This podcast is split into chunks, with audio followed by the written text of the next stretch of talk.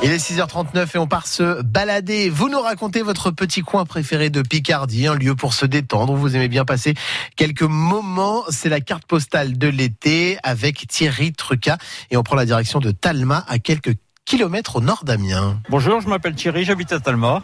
Ah ben ça serait euh, mon village ou alors après aller en voyage dans les îles. Ah ben c'est-à-dire je suis né là-bas alors euh, donc je connais beaucoup de monde euh, et voilà j'ai des copains j'ai euh, la maison et tout ça donc euh, c'est c'est mon petit paradis quoi. En ce moment je suis en train de rénover une, une maison que j'ai rachetée donc euh, voilà c'est c'est un projet de construction euh, de voilà de rénovation en fait voilà. Et ça vous détend aussi de faire des travaux? Ah oui ça me détend oui oui bien sûr. Et euh, s'il y a un endroit aux alentours de Talma qui est à conseiller aux Picards qui ont envie de bouger dans le coin, mais aussi aux touristes, ce serait lequel?